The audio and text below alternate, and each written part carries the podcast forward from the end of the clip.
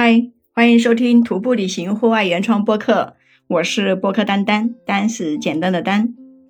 今天我继续跟你说狼塔的故事。第三天，第三天才早上起床的时候就煮东西吃，吃的时候那个老驴就把自己的一些东西给扔掉了，特别是一些吃的，因为他的东西特别的重，然后他还扔掉了一双鞋子，就为了减轻负重。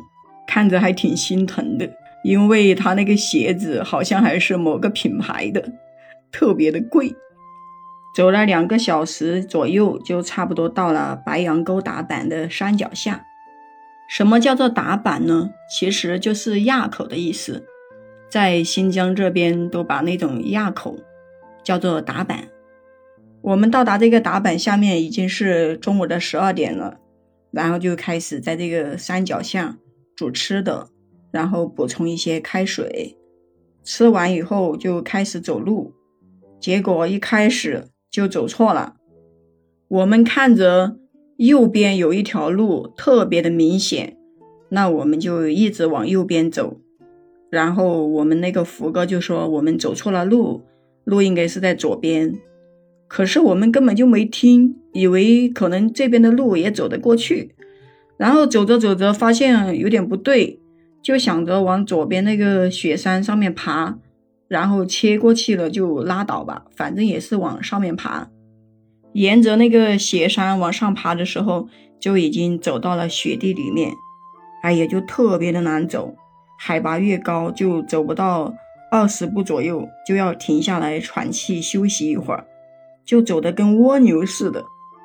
雪山顶上的雪已经有一部分融化了，就只剩下一些风化的碎石头。我跟福哥还有老于就走在前面，然后沿着那个风化的石头一直往上面爬，才爬了一小段以后，就发现爬不了了。那个风化的石头根本就扒不稳，就我们在前面走都能够把那个石头给踢到下面去。我们把那个石头蹬下去的时候，还好有两个队友在后面，刚好看到一个大石头，他们就赶紧躲到那个大石头背后去了，要不然就会被我们蹬下去的石头打到头，那就非常的危险了。他们两个人看着我们这样往上走，一直把石头踢下去以后，他们就不上来了。但是我跟福哥还有老于又已经爬了一段。然后那个老于就用那个两根登山杖撑着地面，然后用屁股坐在那个石头上，那样慢慢慢慢的就滑下去了。就说这里不能走嘛，因为没有路。我们已经是爬到了雪山的半山上来了，哪里还有路可以走呢？但是我爬上来了以后，我能爬上来，但是我下不去。你要我像他那样子的拿两个登山杖。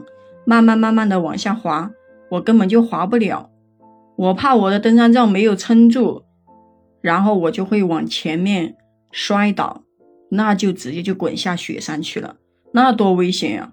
我真的是不敢。然后那个福哥就说：“那你没办法下去，就只能继续往上爬。往上爬呢又特别的危险。”但是看到那个老鱼往下滑下去的时候，那个裤子都被那个风化的石头给划破了，而且还不晓得那个屁股有没有受伤，我就没有下去。我们两个人呢就说：“哎呀，干脆咬咬牙，直接就从这里上吧。”我们就叫他们三个人往下走，就是说再倒回原路去，走到原本的轨迹上去。那个福哥就一直陪着我。往上面慢慢慢慢的跟蜗牛一样的趴在那个风化石头上，慢慢慢慢的挪，就一直挪上去。可是越爬越困难，那些石头全部都不能搬，也不能碰，全是松动的，脚下呢又踩不稳，一踩就滑，真的是太困难了。上又不能上，下又不能下的，只能咬着牙往上走。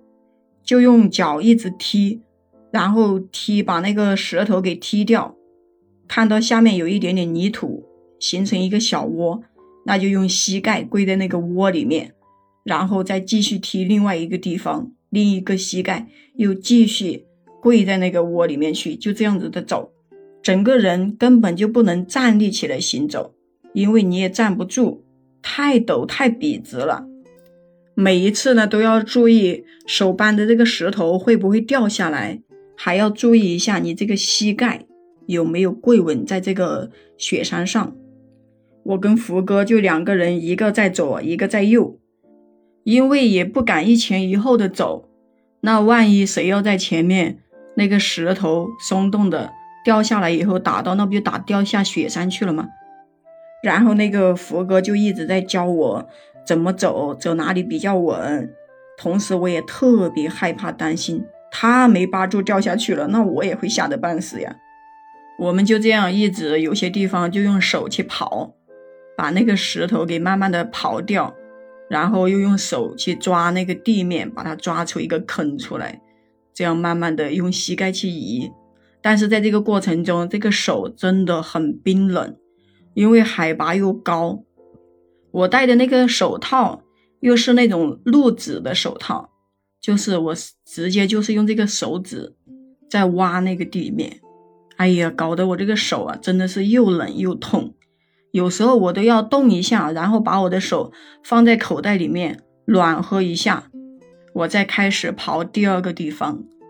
这个时候你就是坚持不住，你也得坚持，因为没有第二条路可以选择。如果你一旦出一点点任何事故，根本不敢有任何的粗心大意，可能你稍微一个分神，或者是说啊不留意一下，那你可能就会。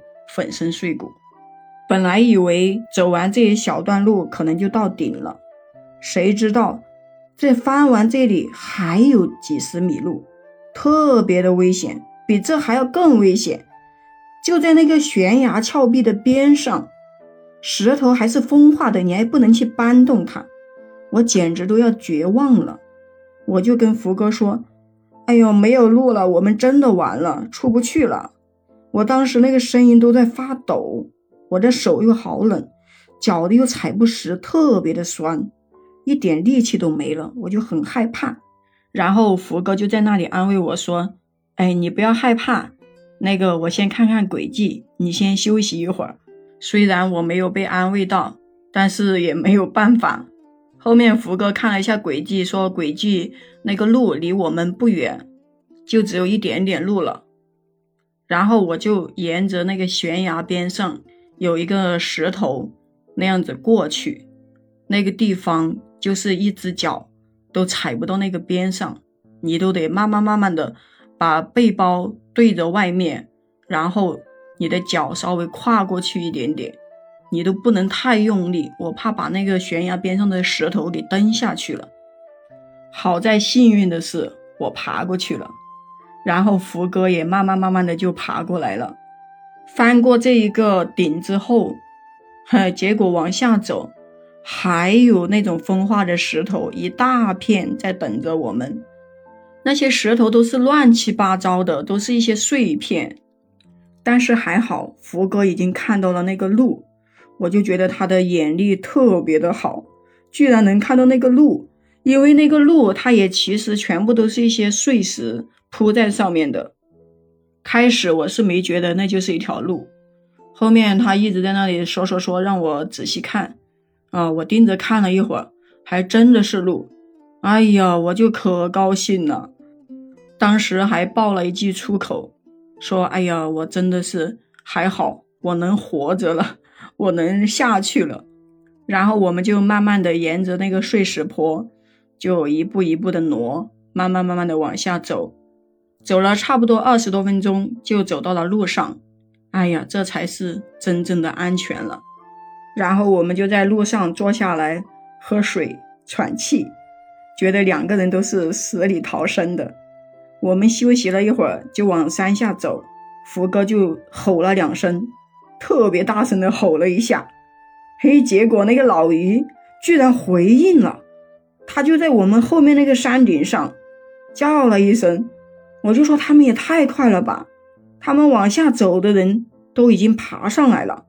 后面那个老于说：“我就是要走快一点呀，我要赶紧翻过来，然后我要走到顶上去拿一个绳子把你们吊上来。这个队友真的很给力，就感觉太感动了，真的。后面那个小林跟老驴也慢慢的就跟上来了，然后我们就开始往营地方面走，就遇到了那个商业队。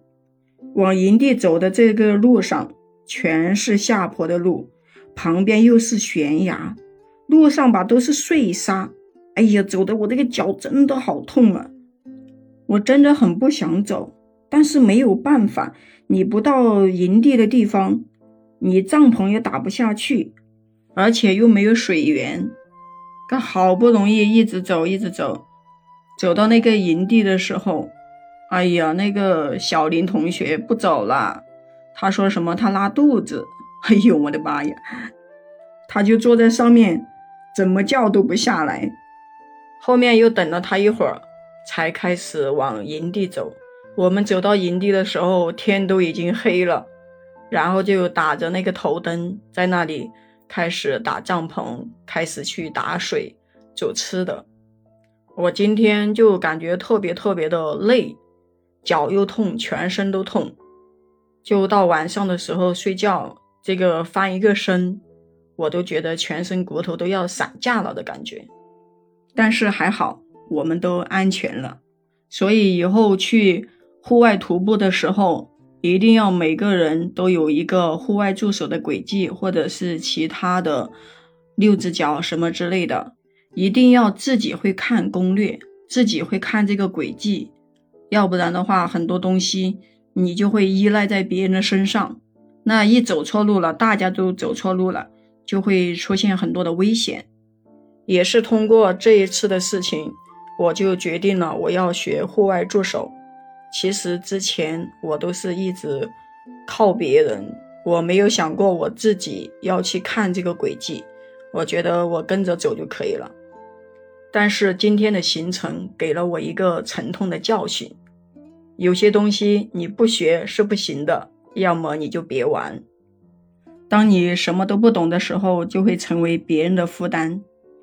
好，今天就先聊到这里，记得关注并订阅我的专辑，也可以在下方的评论区给我留言，跟我互动。我们下期再见。